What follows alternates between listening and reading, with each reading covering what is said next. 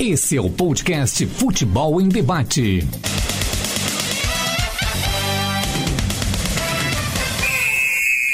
Olá, gente. Muito bom dia, muito boa tarde, muito boa noite.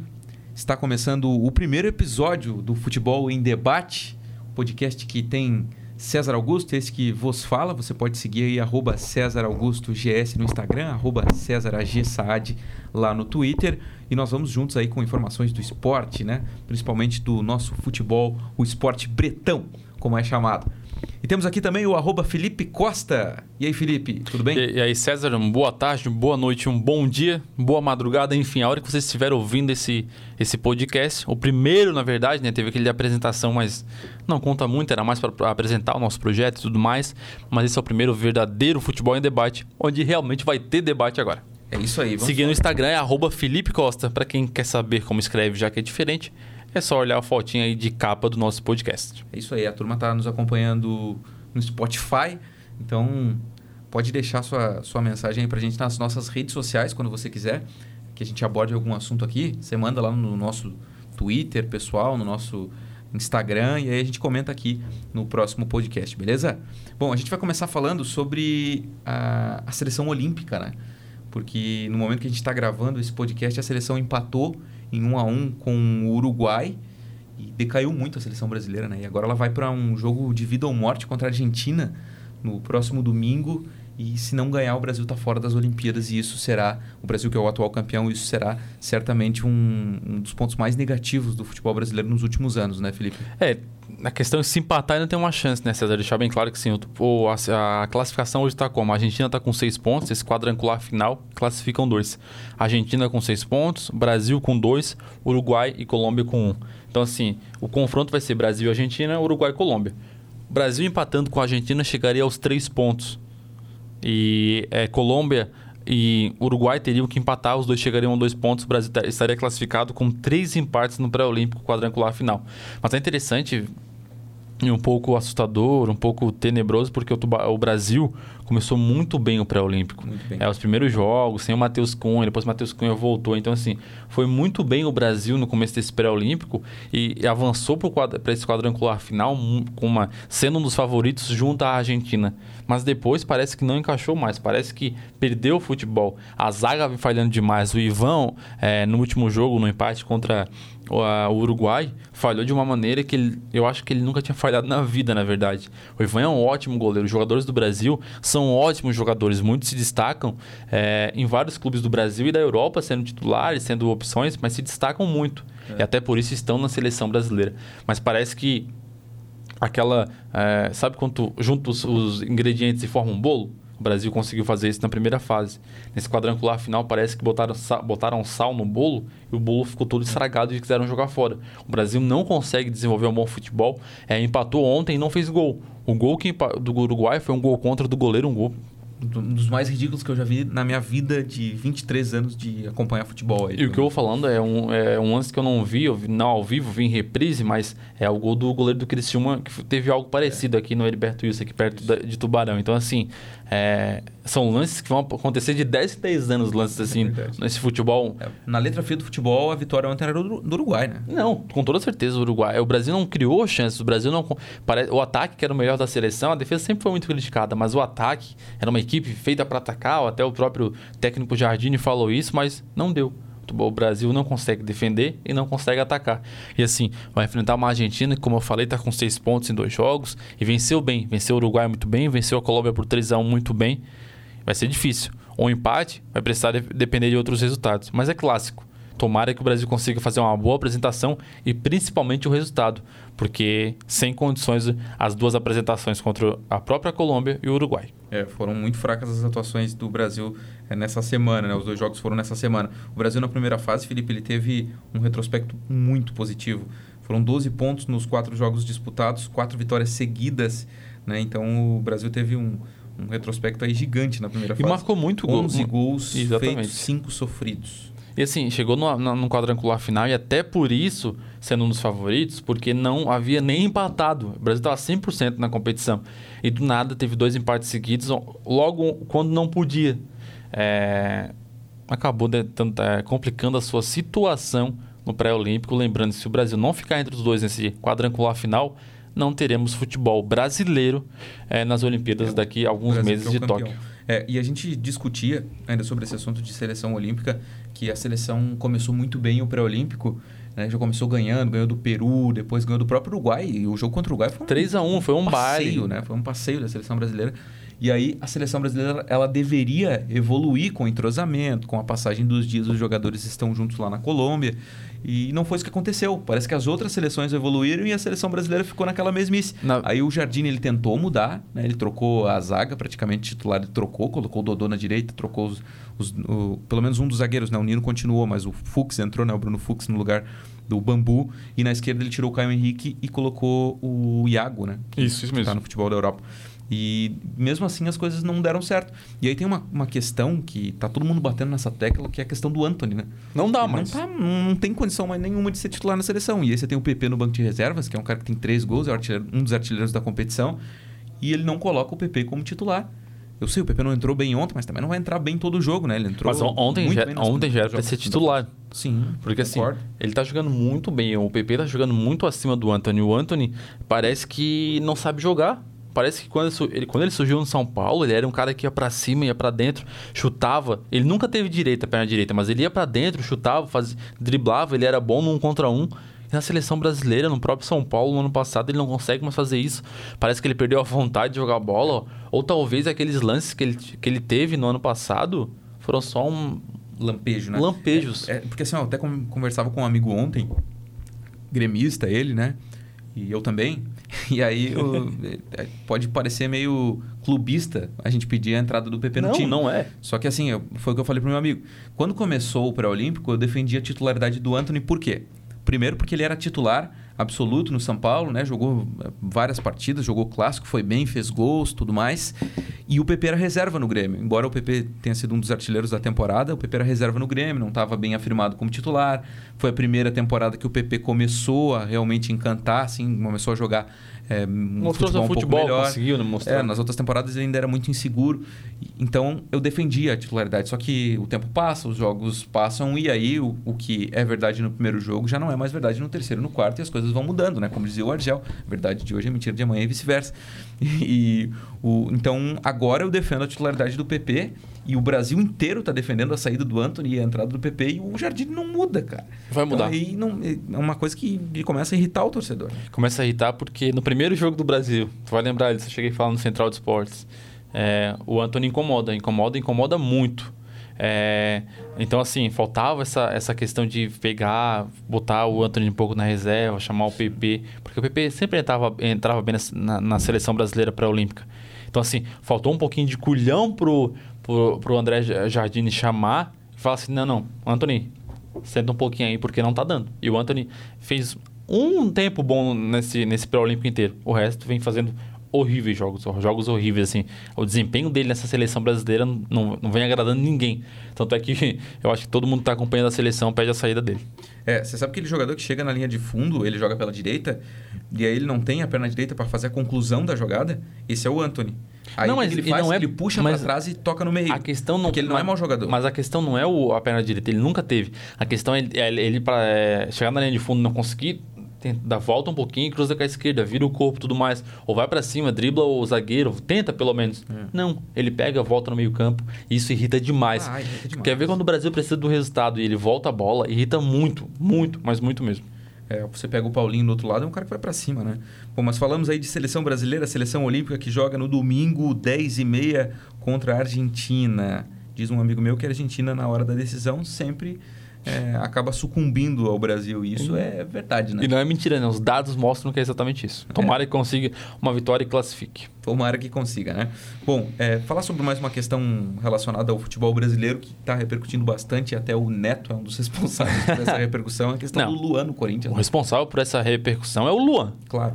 É, ele é o personagem principal. Mas assim, ela ganha uma notoriedade maior quando o Neto chama o jogador de lombriga, né? o, cara que, o Neto é muito bom, é, eu amo o Neto, cara. Conversando há um, umas duas, três semanas atrás, aí o, o, Neto falava que o Luan seria um dos maiores craques, né? O novo ah, Marcelinho. É o Marcelinho, né? A camisa 7, acho que era o novo é. Marcelinho e tudo mais, não sei o quê. Cara. E o Luan caiu de rendimento, o Corinthians perdeu pro Guarani do Paraguai 1x0. O Luan foi um dos mais apagados do jogo. Ele não- Muitas críticas Mas ele não, cai, ele não caiu de rendimento. Ele fez dois jogos bons na Florida Cup, gente. A Copa Mickey, É, a Copa Mickey, exatamente isso. A Copa Mickey não tem. Qual a relevância que a Copa Mickey tem no Brasil? nada. Ano passado o Flamengo ganhou quantos títulos? Ganhou o Campeonato Brasileiro, o Campeonato da Carioca e a Libertadores, só. Viu? Tu não lembra, tu não lembra da Copa, de, é, Copa Mickey? Eu sei, eu lembro que eu Eu, lembro eu sei que tu lembra, mas assim. Mas assim, eu, mas não, tu eu não considero. Mas assim, tu, tu, tu acompanha demais o futebol, tu trabalha com futebol. Agora, se perguntar pra alguém que não trabalha tanto, não vai considerar. Até por isso, é um torneio de pré-temporada, legal lá levantar troféu e tudo mais. Legal, legal participar. Mas não tem como contar. Então, assim, o Luan não é que o Luan caiu de rendimento. O Luan tá se apresentando o mesmo Luan do Grêmio. E só mostra uma Nos coisa. últimos um ano e meio. Dois anos, dois anos até. Acho que 2018 pra cá, o Luan não foi nada. Começou a decair demais, assim. Caiu. Vou Mas, en- concordar com enfim, o presidente do Grêmio, como é é o nome dele mesmo? O- Romildo Bolsonaro. Isso, o Romildo. Fez um ótimo negócio. 22 milhões por ele. Meu Deus. Eu acho que foi o melhor negócio da vida do Grêmio. É. O Mildo Bolsonaro Júnior fez essa negociação aí por 50% E- ah, só- do Luan e ele vale 44, 45 Não milhões. vale, né? Porque, na verdade, hoje, em mercado, assim, pelo que foi pago, sim, né? Porque são 22 milhões, você dobra os 25 por 50% do, do- da outra parte dos direitos, dá 45 milhões, mais ou menos, de reais aí. O que eu acho um absurdo. Pelo que joga o Luan nos últimos tempos, ele não vale 5 milhões, não vale 6 milhões de reais. Vai um, Eu acho. vai um time trouxa que nem o Corinthians e paga 22 milhões no Luan. Tudo bem, pode dar super certo. A gente tá analisando poucos jogos. Pode chegar daqui duas semanas e eu estar elogiando e pagando o pau É. Ele demais. pode arrebentar. Mas pode assim, arrebentar, mas o Luan vem se mostrando o mesmo jogador que foi no Grêmio. Ou seja, o problema não era os ares de Porto Alegre. O problema é o Luan estar sem vontade ou a lesão está atrapalhando ele. Uma, uma ou outra. É, cara, esse negócio aí de ser expulso de condomínio, de, de ficar na noite. O Luan, sabia que o Luan fugiu da polícia? Passou Sério? o sinal vermelho e. Sabia? É, deu uma, deu uma fugidinha da polícia, depois a polícia pegou, enfim. Tava sem carteira, ou sem pagar o documento do carro, alguma coisa assim. Então o Lua tem alguns problemas extracampo que prejudicam totalmente a carreira dele. E é, é como eu vi um. Até eu vi um comentário né, de, um, de um torcedor do Grêmio que é bem famoso nas redes sociais, ele disse o seguinte: é, quando você fuma, fuma e, e fuma pra caramba assim. é, por exemplo, assim, ó, você fumou 30 anos da sua vida. E aí você diz, não, não, agora eu, agora eu quero que o meu pulmão seja bom. Não vai ser bom. Teu pulmão não vai ser bom. Tu já fumou 30 anos, então tu já prejudicou. Então tem algumas coisas que não tem como tu recuperar. Sabe então qual- se o Luan, ele, ele se acabou, digamos assim, na, na carreira eh, dele por conta desse extra-campo que não é muito profissional, pelo que tem de- a gente tem de informação, né? Não tem como confirmar tudo, mas algumas tem como confirmar. Até amigos meus já foram em festa lá em Porto Alegre e já encontraram o Luan na Woods, que é bem famosa. E se ele, se ele se perdeu aí, se ele se estragou, digamos assim, como jogador, talvez ele não consiga recuperar o seu nível. Porque assim, é, pode acontecer, mas eu acho que o Luan não volta mais a ser um jogador do O potencial de rei da América. Não, É, não, o nunca cara mais. de 2017 do Luan, eu acho que acabou. E isso não é porque ele ficou chateado porque não foi pra seleção, isso não é porque o Grêmio não estava valorizando ele, como ele disse algumas vezes. Isso é porque ele foi acabando aos poucos com a carreira dele. Porque ele, Hoje, ele quis. o cenário. É, que negócio, tu planta e colhe. Isso. É, César, é a mesma coisa assim, ó, tu quebrar uma cadeira e colar. Um objeto qualquer. Tu quebrar e colar com um super bonder. Vai ficar uma bosta. Não, tudo bem, vai funcionar, vai funcionar igual, vai, mas assim, não vai ficar igual, não é inteiro. É a mesma coisa, sabe? Então, é, o Luan, se realmente aconteceu isso, e muito provavelmente aconteceu isso, nunca mais volta a ser aquele jogador de potencial de rei da América como foi e potencial de jogar na Europa. Não pelo menos no primeiro e segundo escalão. Primeiro e segundo escalão da Europa. Se ele for pra Europa, joga terceiro, quarto. Ô, meu, e eu torço pelo Luan, cara. Torço pelo Luan, porque eu... Ah, cara, eu... Acho que assim, como gremista, cara, foi um dos maiores ídolos da minha geração, assim. Porque o Renato é de outra geração, né? Então o Luan, assim, foi, eu acho que um dos maiores ídolos. né, Por tudo que fez em o Jeromel, 2017, com- 2016, 2017. Então, assim, Foi um absurdo, assim. Do nada, esse é o problema. O problema é que ele, tava, ele, ele saiu em 2017 Rei da América no auge. É. Entrou em 2018, Cogitado pra Copa. O Galvão fazendo campanha pra colocar Cogitado o cara na Copa. todo mundo, Ele cogit- arrumou a seleção das Olimpíadas. todo mundo é, é, cogitava ele na Copa. Não foi, opção do Tite, enfim, errou em várias escalas, é, convocações. Ponto. Depois dali, nunca, mas nunca mais foi o mesmo jogador.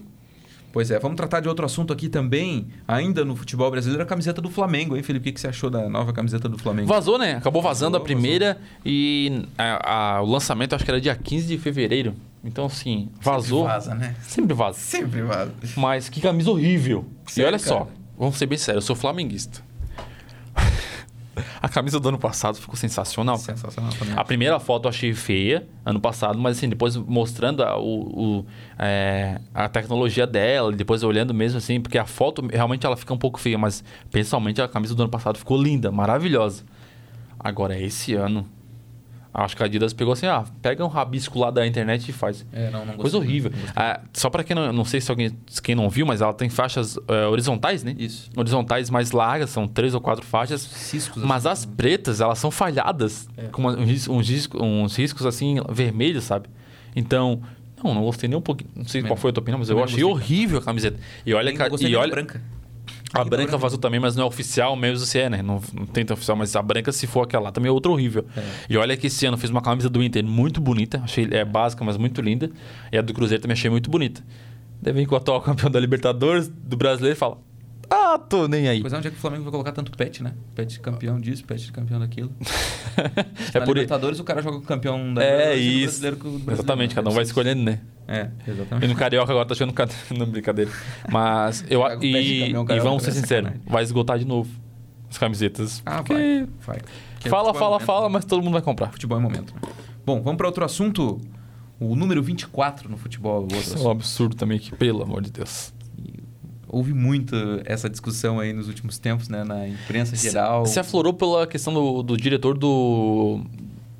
Como é que é? Do, do Corinthians, falar pro. Cantilho. É, não, não, não. Foi outro Não. diretor, não lembro o nome dele. É o diretor de futebol executivo. Ele, na apresentação do Cantígio, ele falou assim: o Cantígio, o volante foi contratado pelo Corinthians, sempre usou 24 no, na carreira. Uhum. Ele, chegou- ele chegou e falou assim: ó, 24 é que não. Só que ele falou baixinho, só que o microfone pegou. Ô, isso deu uma Também- polêmica, uma também polêmica. Vacilou, né? Não, vacilou demais, mas vacilou de falar isso. É, todo, todo mundo sabe o 24, essa questão de ser é, com gay e tudo mais, relacionado, mas, cara, o cara usar a camisa 24 tem nada a ver, entendeu? Cara, Não- é, é muito chato isso, né, cara? Esse, esse diretor aí, que eu nem sei o nome dele, não lembro o nome dele agora aqui. Vamos ver se eu pesquiso aqui já falo. É, cara, ele vacilou muito. Ele vacilou muito. Porque assim, cara, é, se criou uma discussão que eu acho que não é nem necessária. cara. Eu sei, eu, é, cada um tem suas opiniões, cada um tem suas defesas, né? Tem gente que, que, que defende muito esse lado do, do, do número 24 aí e tudo mais. Mas eu acho uma discussão totalmente desnecessária, cara. E vou trazer um dado aqui que eu, que eu me lembro. Que em meados de 2011, 2012, o Grêmio tinha um, um jogador chamado Escudeiro. Jogou no Vitória, jogou em... Ah, eu lembro, eu sei, você quer. Jogava com a 24, cara, e ninguém falava nada, cara. Ainda mais que no Rio Grande do Sul, lá, o gaúcho, ele tem que, ele, ele tem que ficar aguentando o tempo todo o brasileiro ficar enchendo o saco lá, porque gaúcho é viado, porque gaúcho é isso, porque gaúcho é aquilo. E tudo bem, cara, tranquilo, assim, até, até acho que eles podem se ofender. Eu acho que, assim, é, quando a gente fala desses assuntos, assim, e, por exemplo, assim, eu não, eu não sou homossexual, eu sou heterossexual.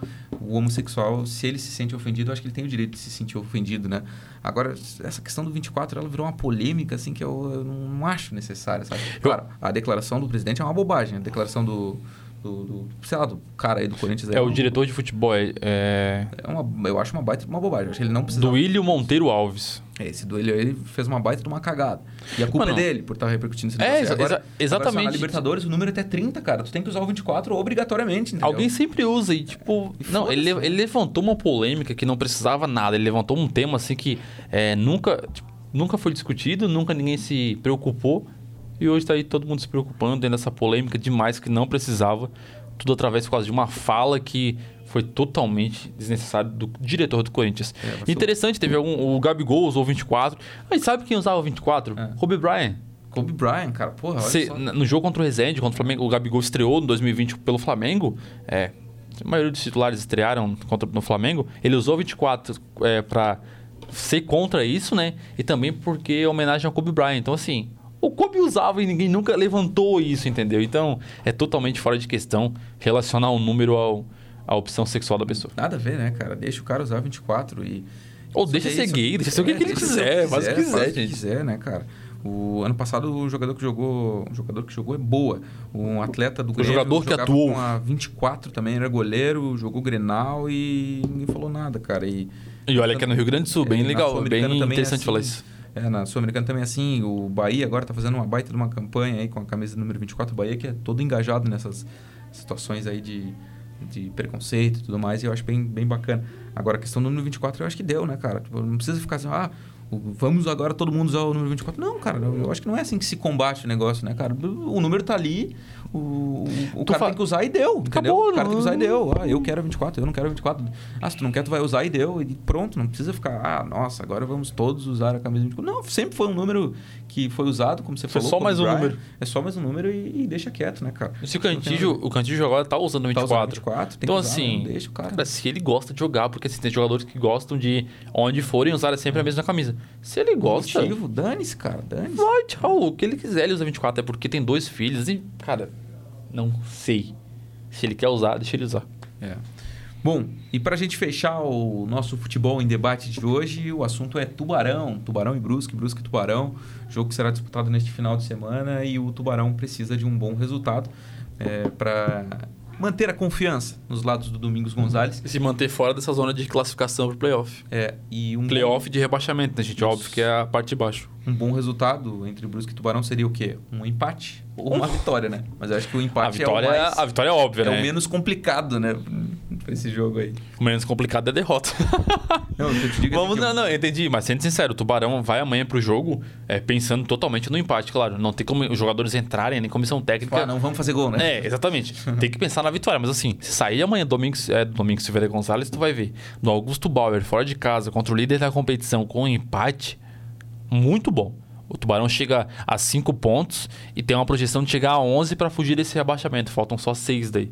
É. Duas vitórias. Então, assim, um empate amanhã seria sensacional pro Tubarão. Seria o famoso do amanhã caralho. não, né? nesse sábado, né? Vai, vai saber quando você está ouvindo isso. É, como é bom o cara falar palavrão, né? Tipo, do caralho, né? No microfone, a gente tá na frente do microfone. Cara, eu, tô- eu falo palavrão pra caramba fora do ar. Só que só vendo o microfone, se tu percebeu, eu não falo palavrão. Eu evito ao máximo, porque se eu começar a falar aqui, eu vou soltar no ar. Então, assim, eu vou evitar falar palavrão nesse podcast, porque, primeiro, eu quero parar de falar palavrão, porque eu falo, mano, muito, muito palavrão. E outra, porque se eu começar a falar nos microfones e a me adaptar, Do caralho o empatezinho amanhã lá no Augusto um Bauer, né? puta resultado. Puta do resultado. A gente pode falar por enquanto que tem gente querendo nos patrocinar, mas a gente por enquanto não quer patrocínio, né? Exatamente. Quer fazer o negócio do nosso jeito aqui. Mas enfim, então. Mas se a amanhã- oferta for alta, manda o WhatsApp. Amanhã tem Nicolas Farias voltando à lateral esquerda do Tubarão. E o adversário Brusque certamente é um, adversário de muita qualidade. Não vai ter o zagueiro Everton Alemão, é o desfalque do Brusque, né? Sabe o que é legal? Porque, tipo Ah. assim, se alguém ouvir a gente depois do sábado, vai estar ouvindo e pode ter dado o que a gente falou, ou não, a gente tá totalmente errado. É. Amanhã chega o tubarão, amanhã ou sábado, enfim, é... chega o tubarão e goleia o Brusque. É, Não, vou mandar a real pra vocês então. O resultado mais é, esperado é uma vitória do Brusque total, assim. Talvez até com 2 a 0 ou mais. Porque eu vejo o time do Brusque muito acima do Tubarão, muito mais ajustado que o time do Tubarão e muito mais experiente. E com jogadores que têm capacidade de decidir uma partida como Thiago Alagoano e Edu. E que vem resolvendo, estão numa boa fase, mas É. tu, tu acharia uma surpresa muito grande o empate amanhã? Acharia uma surpresa bem grande. É, aí eu já não concordo contigo. Eu acho que o Tubarão, pela organização que tem dentro de campo, pelo que o Pinco vem fazendo com esse time, eu não acharia uma surpresa tão grande o empate. Uma vitória do Tubarão, sim, uma vitória do Tubarão amanhã eu acharia uma grande, uma grande surpresa. O Tubarão ir até Brusque e vencer o próprio Brusque dentro do Augusto Bauer. Mas o empate seria é, um pouquinho surpresa, mas não tão surpreendente assim. Eu acho bem, bem surpreendente. Olha só, o atleta Thiago Alagoano é um cara que decide jogos. É o atual artilheiro da competição com três gols. É um cara que decide jogos, que dribla, que finaliza. O atleta Edu contra o. Atual vice-artilheiro da competição com dois gols. contra o Havaí, ele faz um gol antológico, né? Encobrindo o goleiro. É, e eu tô dizendo isso para te dizer o seguinte: os caras têm capacidade técnica de, de decidir uma partida. Se tu pegar os gols do Tubarão, que foram dois só até agora no Catarinense. Não é difícil achar. jogadas É o mesmo jogo, construídas, inclusive. São jogadas construídas no coletivo. O gol do. do, do, do Zé Vitor? do Zé Vitor sai de uma jogada do Eliomar na direita, ele faz o cruzamento, um gol coletivo. O segundo gol do Giliard começa com o Israel, passa pelo Thales e chega no Giliard para finalizar. Então, assim, o, o Tubarão ele não tem muito essa parte de individualidades. O Tubarão é mais um time coletivo Talvez o mais- organização do Pingo. O né? melhor individual é o Davi Lopes, esse destacando muito, mas não- exatamente. O Brusque tem isso de ser coletivo, muito. Acho o grupo, do- o grupo inteiro do elenco do Brusque muito bom, muito unido e, e consegue fazer uma boa competição independente de quem entre, ou seja, jogadas, mais, ou seja, o grupo é homogêneo, o Tubarão não. O Tubarão não é, ele, ele é um grupo é, que um, time titular que é homogêneo, as reservas nem tanto, mas vem se mostrando que dão conta do recado, mas é um, um- é um grupo. Não tem um cara que se destaca e chama a responsabilidade para si e resolve a situação. O Davi Lopes, mesmo, jogando bem, não conseguiu fazer um gol pelo Tubarão, não conseguiu resolver alguma partida. E não que não que seja é, problema dele. Não, tô, ele não, ele, ele, depende de um não outro é cara. característica Isso, exatamente. Ele depende de um outro cara para que resolva. O Eliomar era para ser esse cara, mas não vem fazendo isso. É. No jogo contra, no jogo contra o Figueirense, no contra o Juventus, desculpa, faça-se justiça. Jogou muito bem. Jogou o que se espera de um camisa 10 do Tubarão. Isso aí. Mas ainda assim não, não tem aquela capacidade não. de Thiago e Edu, por exemplo. Até o próprio Macantua, E, e assim, né? a, gente fala, a gente fala dois, mas tem o quê? É, Rodolfo Potiguar, que joga muito bem. Muito bom a zaga em Anson e vai ser o Cleiton, a zaga campeã da Série D do brasileiro. Então, assim, tá bem acima do Tubarão, mas ainda con- con- continua. Não acharia uma surpresa tão grande, tão grande, um pouquinho de surpresa, o empate do Tubarão. Eu acho uma surpresa bem grande. Para mim, o resultado mais esperado é uma vitória do Brusque, até talvez com uma Facilidade? certa, uma certa facilidade. Assim. Eu espero estar errado, né? A gente quer que o Tubarão vá lá e conquiste um, um empate ou até uma vitória. E aí eu vou vibrar e vou gritar e vou. Gileardi! Gileardi! Vou enlouquecer na Essa narração. narração foi muito É, boa. porque, enfim, vai- se o Tubarão vencer amanhã, olha, é um passo gigantesco. É um passo de, de 3, 4 metros no futebol, que é bastante coisa, para ficar na primeira divisão. Né? Conseguir Tubarão, Tubarão, o Tubarão vai ficar. O Tubarão se mostrou um time organizado e que está muito acima de outras equipes.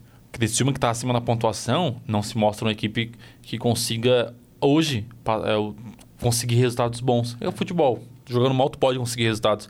Mas jogando bem, tu tá mais próximo, mais fácil. Fica mais fácil esse objetivo. Cara, vai, vai Então, assim, 4 pontos o Tubarão o jogo. Eu acho que o Tubarão não, na- perdendo, ganhando, empatando amanhã, o Tubarão não vai cair para a Série B nesse Catarinense 2020. É, Tomara que não caia, né? Bom, esse foi o Futebol em Debate, primeiro episódio. E a gente vai fazer muitos outros, evidentemente, mas que é a sua participação, que é a sua opinião.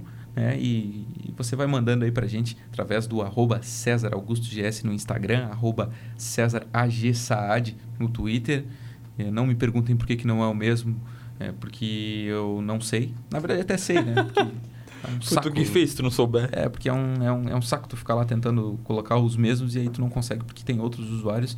E aí o que é disponível para colocar nos dois não é legal. Tipo, é um nome bosta lá. Então daí por isso tá diferente, mas por enquanto vai ficar assim.